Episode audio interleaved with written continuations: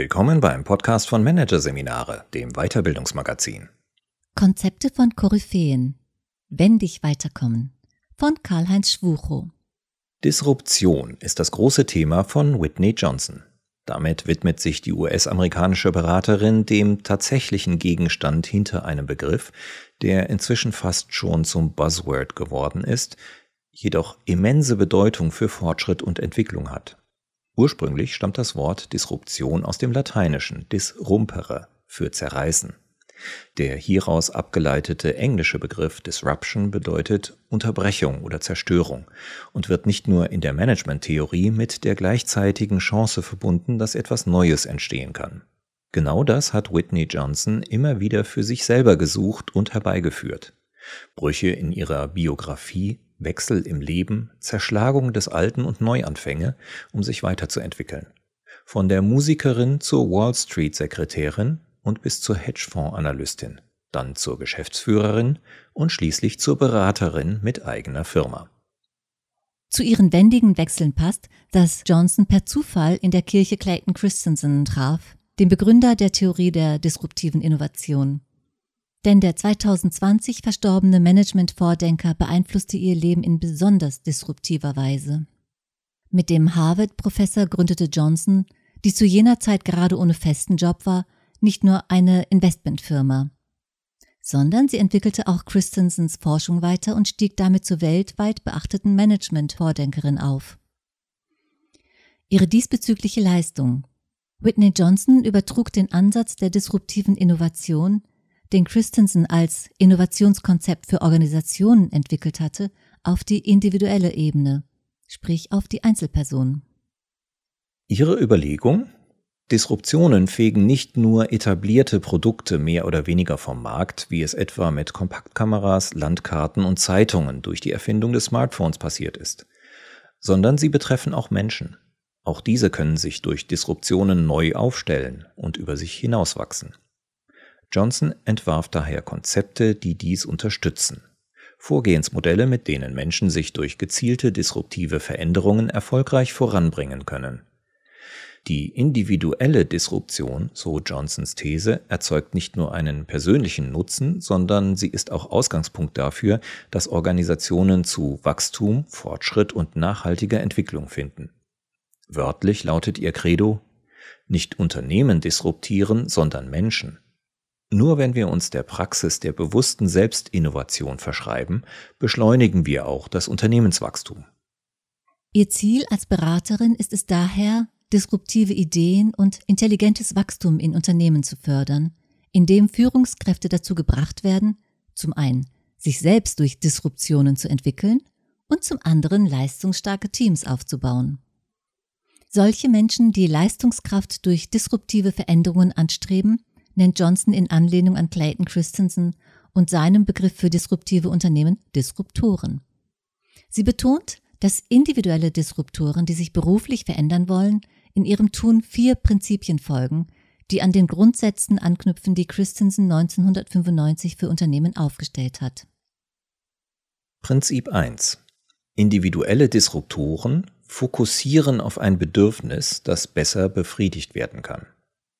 Um sich beruflich fortzuentwickeln, zum Beispiel mit einer neuen Geschäftsidee, die zu einer Unternehmensgründung führt, fragen Disruptoren, welche meiner persönlichen Bedürfnisse kommen bislang zu kurz? Und welche Bedürfnisse der Menschen gibt es, die auf den Märkten durch Produkte und Dienstleistungen noch effektiver oder auch überhaupt erst bedient werden könnten? Auf einem Markt zu spielen, auf dem sonst niemand ist oder sein will, kann bedeuten, die eigene berufliche Komfortzone für eine noch nicht klar spezifizierte Aufgabe zu verlassen. Nur so aber setzt sich ein Mensch von anderen ab, und es können sich bislang unvorstellbar gewesene Perspektiven auftun. Prinzip 2 Individuelle Disruptoren identifizieren ihre besonderen Stärken. Sie überlegen, was kann ich besonders gut und was davon können die meisten anderen Menschen nicht. Dies sind die disruptiven Stärken. Sie bilden die Basis für einen erfolgreichen Tätigkeitswechsel. Prinzip 3. Individuelle Disruptoren treten zurück oder zur Seite. Persönliches Wachstum kann ins Stocken geraten, wenn im eigenen Tun ein gewisser Reifegrad und Routine erreicht ist. So wie das Wachstum eines Unternehmens von dessen Gewinnen abhängt, basiert der Aufstieg einer Person auf Lernen und Entwicklung. Daher begeben sich Disruptoren rechtzeitig auf einen neuen, unter Umständen völlig anderen Wachstumspfad. Das kann eine neue berufliche Aufgabe im aktuellen Unternehmen sein oder ein neuer Job außerhalb der Organisation, auch in einer neuen Branche. Prinzip 4. Individuelle Disruptoren lassen ihre Strategie beim Tun entstehen. Wichtig ist, keinem vorgefertigten Plan stur zu folgen, sondern einen Schritt zu gehen, dann Feedback zu sammeln und sich entsprechend anzupassen. Heißt, bei der persönlichen Innovation ist wie bei der organisationalen Innovation ein flexibles und induktives Vorgehen angezeigt. Eine Strategie, die als emergent, also sich entwickelnd, bezeichnet wird. Laut Clayton Christensen entstehen disruptive Innovationen meist in neuen Märkten oder steigen unten in einen etablierten Markt ein und krempeln ihn von unten her mit der Zeit völlig um. Ihm zufolge sind die Erfolgschancen von Unternehmen, die so vorgehen, um sechsmal höher als die Chancen von Unternehmen, die in etablierten Märkten auf herkömmliche Weise wachsen. Das Umsatzpotenzial ist sogar um 20 Mal größer. Selbst wenn sich die Auswirkungen einer persönlichen Neuorientierung nicht in ähnlicher Weise quantifizieren lassen, belegen viele Beispiele von Whitney Johnson, dass Menschen finanziell, sozial und emotional nach einer individuellen Disruption die Chance haben, besser dazustehen als zuvor. Sie räumt zwar ein, zweifelsohne hat der Status quo eine starke Sogwirkung, gleichzeitig aber warnt sie, ein Festhalten impliziert in Wirklichkeit ein Abrutschen und einen Verzicht auf persönliches Wachstum.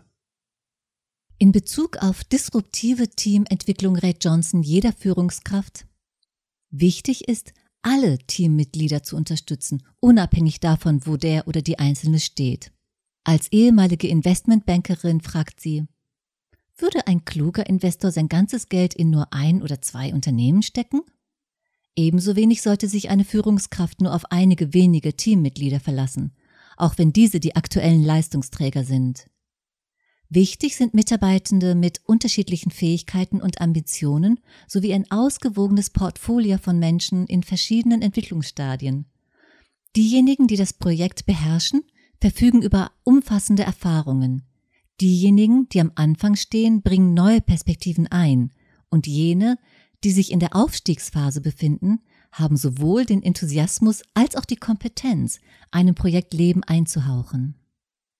Kluge Führungskräfte stellen bei der Bildung eines Teams daher sicher, dass alle wichtigen Erfahrungsphasen vertreten sind. Eine solche Ausgewogenheit des Teams ist die Basis dafür, dass sich das Team Disruptionen und Herausforderungen erfolgreich stellen und daran wachsen kann.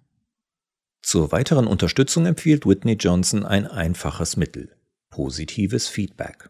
Es geht darum, kurze Notizen an Teammitglieder zu schreiben und damit eine Anerkennung für konkrete Leistungen zum Ausdruck zu bringen.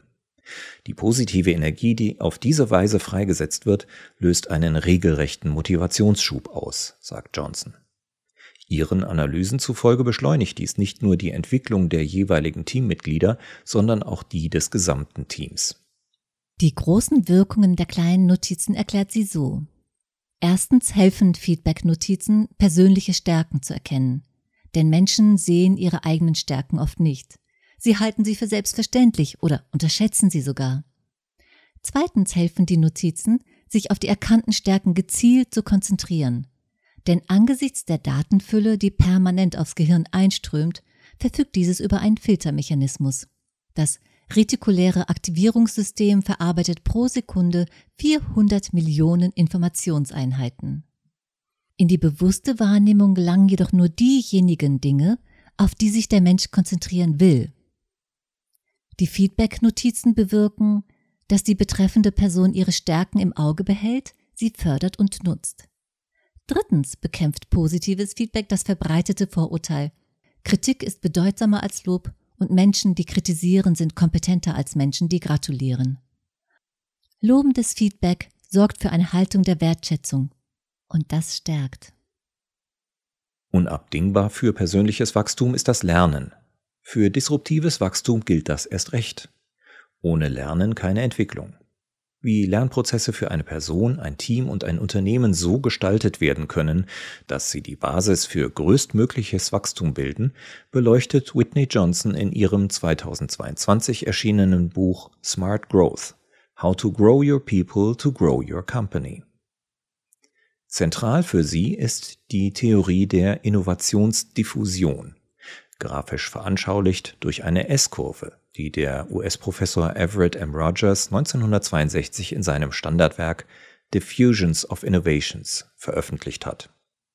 Die S-Kurve beschreibt die Verbreitung von Innovationen in einem sozialen System, die damit verbundene Veränderung von Gruppen und die bei diesem Prozess wirkenden internen und externen Faktoren. Gemeinsam mit Clayton Christensen hatte Johnson die S-Kurve bereits genutzt, um zu veranschaulichen, wie schnell eine disruptive Innovation von Kundinnen und Kunden angenommen wird. Das Wachstum, also die Verbreitung der Innovation, beginnt zunächst sehr langsam. Die meisten Kunden sind erstmal skeptisch und springen nicht auf. Nach etwa 10 bis 15 Prozent Marktdurchdringung erreicht die Innovation dann einen Kipppunkt. Und das ist das Ende des unteren S-Bogens. Ab jetzt geht das Wachstum also die Adaption der Innovation durch die Kunden, in ein rasantes Hyperwachstum über. Das ist die steile Linie in der Mitte des S, das bis zu einer 90-prozentigen Marktdurchdringung anhält.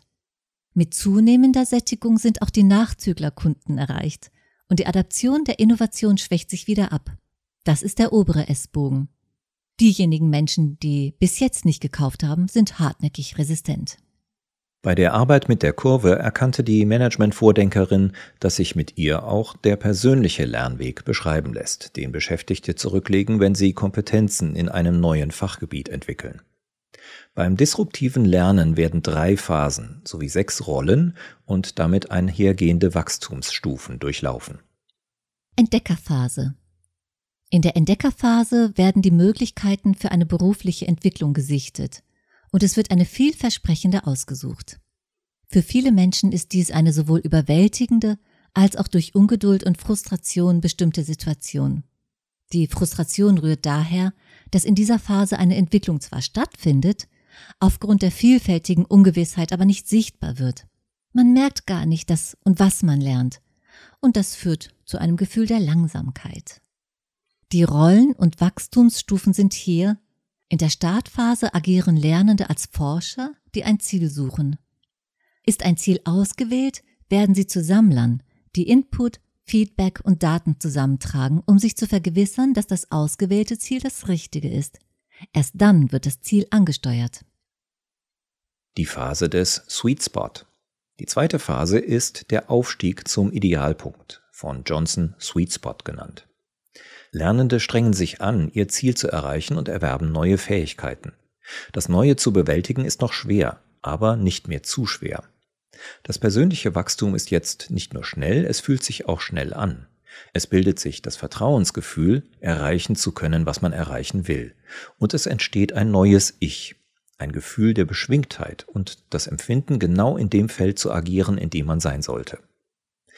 Die Rollen und Wachstumsstufen sind hier Lernende sind ihre eigenen Antreiber, die die gesammelten Informationen und Kenntnisse in die Tat umsetzen und dabei nach und nach eine neue Identität schmieden. Was sie tun, wird mehr und mehr zu dem, wer sie sind. Wenn das neue Handeln verinnerlicht und der persönliche Transformationsprozess abgeschlossen ist, werden Lernende zu Metamorphen. Phase der Meisterschaft. Schließlich hat man ein hohes Maß an Routine entwickelt und erntet die Früchte der Bemühungen. Es gibt allerdings nur noch wenig zu lernen. Stimulierende Herausforderungen fehlen. Das persönliche Wachstum schwächt sich ab. Ein Gefühl der Selbstzufriedenheit oder auch der Langeweile entsteht. Damit ist es an der Zeit, auf einer neuen S-Kurve einen neuen Aufstieg zu erleben und weiterzuwachsen.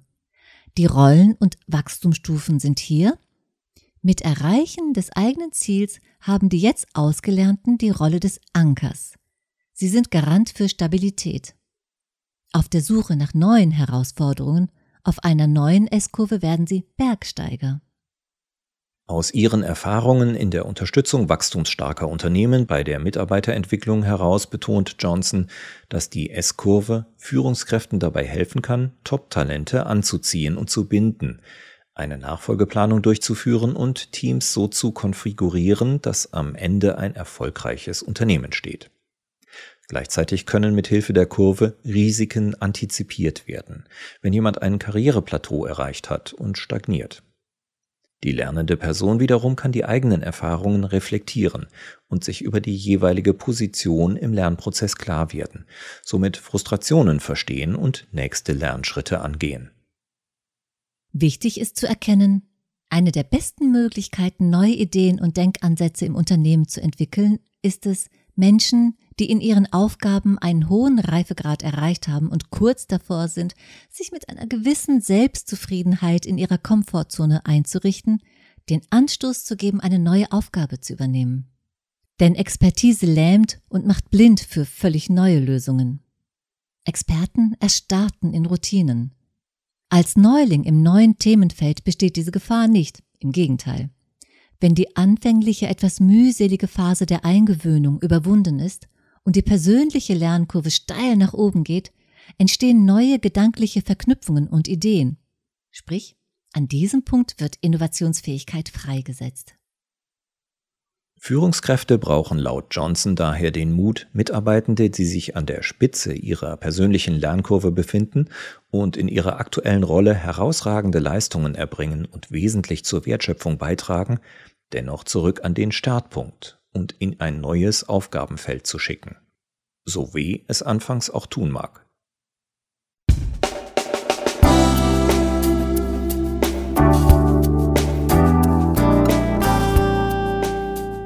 Sie hörten den Artikel Konzepte von Koryphäen, Wendig weiterkommen von Karl-Heinz Schwuro aus der Ausgabe Oktober 2023 von Managerseminare, produziert von Voiceletter. Weitere Podcasts aus der aktuellen Ausgabe behandeln die Themen Verhandeln mit gutem Gefühl, Happy Happy statt Win-Win und konsequent Feedback einholen. Wie war ich? Weitere interessante Inhalte finden Sie auf der Homepage unter managerseminare.de und im Newsblog unter managerseminare.de/blog.